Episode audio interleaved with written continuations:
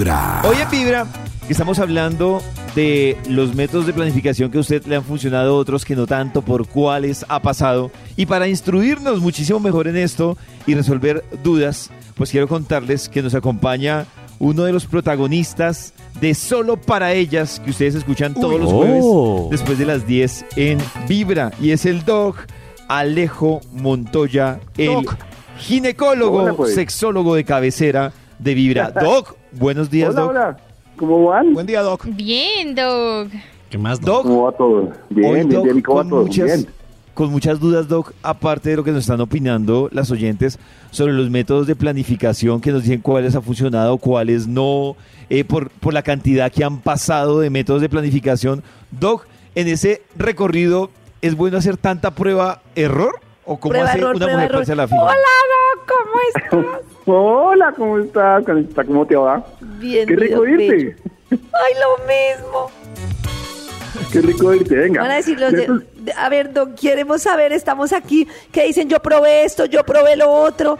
¿Será que uno que- la prueba error le funciona? Claro, es que fíjate que ahí está el problema. Es que métodos de planificación hay muchísimos, pero el problema es que hay que saberlos, saberlos formular. Y para cada paciente, para cada tipo de momento, para cada estamo- el, el momento en la vida, para cada edad, hay diferentes tipos de métodos de planificación. Por eso es que no se pueden hacer ensayo error y horror. Lo que hay que hacer es ir a un médico y le- ese médico le dice a uno, pero tienes 25 años, o tienes tener hijos, o no quieres tener hijos, o tienes 30, o tienes 40, si tuviste 5 hijos, o tienes 3. Y para cada tipo de paciente hay un tipo de método de planificación. Por eso es que no puede ser ale- aleatorio, pero para nada. Doc, una pregunta entre ese dilema que existe de los métodos de planificación hormonales, otros que pueden ser más invasivos, pero no, no con tantas hormonas, ¿eso también influye en la edad o, o en qué influye puntualmente? Pero absoluto, absoluto. Venga, uno tiene que entender esto, tenerlo muy claro. Los- si uno quiere planificar de forma absolutamente y completamente segura, los métodos hormonales son muy eficaces, pero el problema es que no se pueden poner durante un tiempo indeterminado, indefinido. Entonces, tú puedes tomar- Ah, claro, tú puedes tomar anticonceptivos orales un tiempo, pero cuando empieces a tener resequedad vaginal, disminución de la libido, aumento de peso, aumento de- todas esas cosas que pasan con los anticonceptivos, debes suspenderlos. Ahora, si por ejemplo yo ya tuve, por ejemplo, un hijo y estoy en el momento de tener otro hijo y no me preocupa mucho, pero quiero embarazar, no quiero embarazarme, los métodos, los anticonceptivos intrauterinos son campeones. ¿Cierto? Sí. Por un dispositivo intrauterino entre una- en una paciente que nunca ha tenido hijos puede ser un poquito riesgoso, puedes perder la fertilidad, ¿Qué? porque puede haber infecciones, puede haber problemas de, eh, la- las trompas se pueden tapar, puede haber, bueno, es- el- in- insertar dentro del útero un, un dispositivo externo puede tener riesgos. Entonces no es un procedimiento sin riesgos. Entonces, si no ha tenido hijos, uno puede usar un método intrauterino, puede ser. Si uno no ha tenido un hijo, es mejor tomar métodos, usar métodos que sean mucho más reversibles, porque aquí el tema de la planificación familiar es que los sistemas sean absolutamente reversibles o no tan reversibles. Y ese riesgo no lo, puede- no lo quiere tomar uno, ¿cierto? Doc, yo tengo una pregunta y es, ¿por qué cuando tiene uno un método, o por lo menos en mi experiencia, digamos como una TD, pero lo tiene uno como con un Mirena o con algo así? Sí, de acuerdo. Porque esos métodos que tienen una carga, que se supone que tienen algo de hormonal, que liberan algo hormonal, no se siente tan pesado el tema hormonal como con unas pastillas, una inyección o algo, sino que uno, en lo que yo he hablado con muchas mujeres y en mi experiencia, casi ni se siente el tema de las hormonas cuando es con dispositivo intrauterino, cuando es el mix, porque, pues. cla- claro, porque es que lo que hacen los anticonceptivos intrauterinos es que te, ellos tienen una hormona, ¿cierto? Que lo que te inhibe es la ovulación, pero tienen una sola hormona. Entonces te meten, te ponen en un, en un, en un plano super basal. Los anticonceptivos orales tienen dos hormonas. Tienen Ya. estrógenos y algo que parecía, que parece progesterona.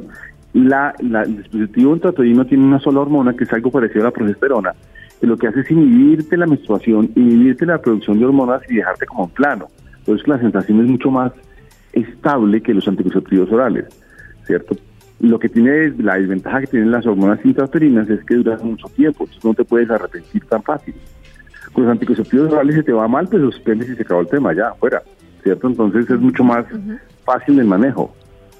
Claro, y a mí me gustaría que explicáramos un poco, yo hasta, hasta antes de conocerte, no, y creo que muchas mujeres no vinculan el tema del deseo sexual con el tema de la planificación Total. y de entender que de verdad pueden afectar el tema del deseo sexual y sienten que pues que simplemente no tienen deseo. Entonces Pero me gustaría que andáramos en ese tema muy importante. Pero es que eso es importantísimo, porque es un chiste, porque uno le paciente le dice, tú, tú planificas así, pues tampoco me dan ganas. es así.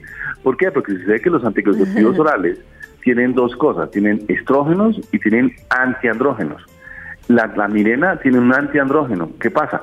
Que te bloquea la, la- la ovulación, pero también te bloquea la testosterona. La testosterona ovárica producida en ciclos es la culpable que tengas líbido. Entonces, tú cuando tienes líbido es porque tu testosterona ovárica ha disparado. ¿Cuándo se dispara la, la testosterona ovárica? Muy, cer- muy cerquita en la menstruación, en la ovulación y antes de la menstruación. Fíjate que la menstruación es una época donde la mujer con mucha frecuencia tiene ganas de tener relaciones sexuales, ¿cierto? Y, y como tenemos esa, esa imagen de que la, men- la menstruación es sucia porque no lo es, entonces mucha gente no tener relaciones sexuales cerca de la menstruación, es el momento donde más deseo tienen las mujeres normalmente, o en la ovulación. Pero eso se bloquea con el ciclo menstrual, con, la, con, la con las anticonceptivos hormonales. Y entonces comienza a haber como una, una, una aridez sexual brutal, como que eh, no, es que ni se me ocurre.